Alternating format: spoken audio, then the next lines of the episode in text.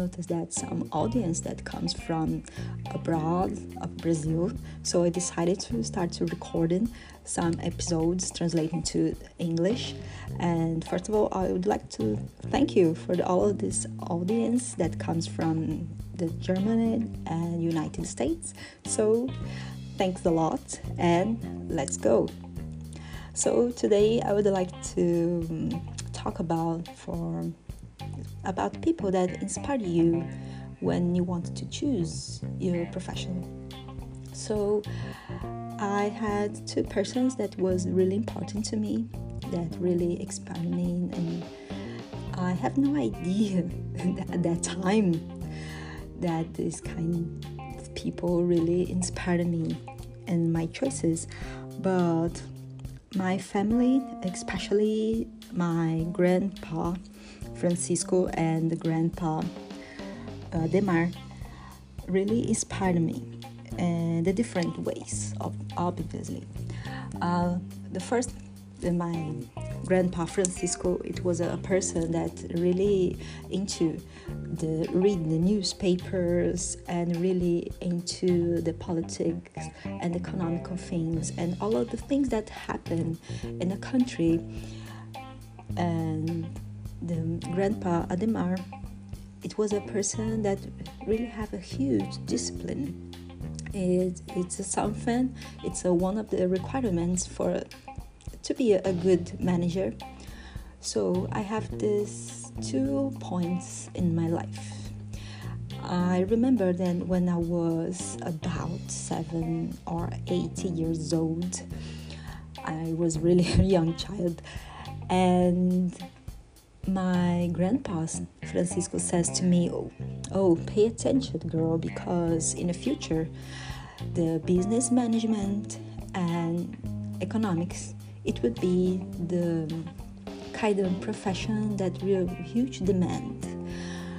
And it was really nice. At that time, I have no idea what it means, but I kept to myself and when I grow up and when I graduate, years, years after that, I noticed, whoa, the grandpa it was right. That's professional. It really there is a huge demand nowadays. I noticed that the economic subject uh, increasing a lot nowadays. You can, especially in, in Brazil, that people really was not so interested uh, in about investment um, in this kind of subject. But the, the most Brazilian are very interested in entrepreneurship. It's uh, something that was constantly. But nowadays um, due to the pandemic scenario um, most people decided to starting the journey to be a business management and open and on your own uh, company and work about yourself. So it was really nice to see that my grandpa it were really really right. And i noticed too that the business business management it's such a, a profession that uh, brings another kind of professional to make some kind of development.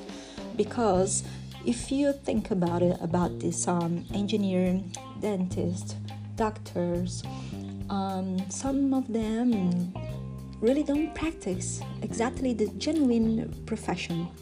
They are today a manager of their office, building construction projects, and many things. So they decided to practice the management instead of to do it the executive activities for the professional. So that's why I found that business management administration it's uh, really a kind of profession that gather another professionals so it's a really really nice thing so for today it's this. Thanking a lot and see you the next episode